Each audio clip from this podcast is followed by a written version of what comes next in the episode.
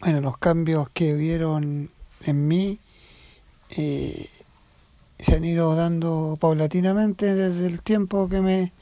diagnosticaron el cáncer, porque ya o que ya asumí que tenía cáncer y empezaba el tiempo con las quimioterapias, que eso ya ocho meses, los cambios han sido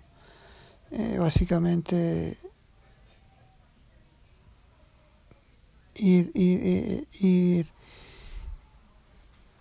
pensando en que uno la verdad es que pasa por el, por el día a día como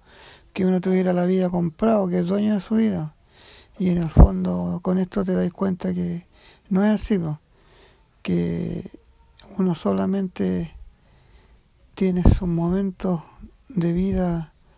acotados en este caso. Y que en cualquier minuto, si no es de cáncer, me, me puede, como a todos, nos podemos morir. Finalmente la única certeza que tenemos nosotros en la vida es que nos vamos a morir.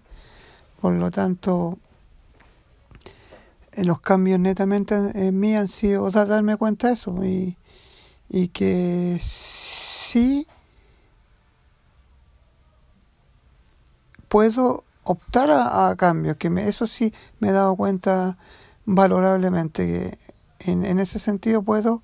acceder y como yo tengo la oportunidad de, al, saber mi enfermedad y que la estoy superando,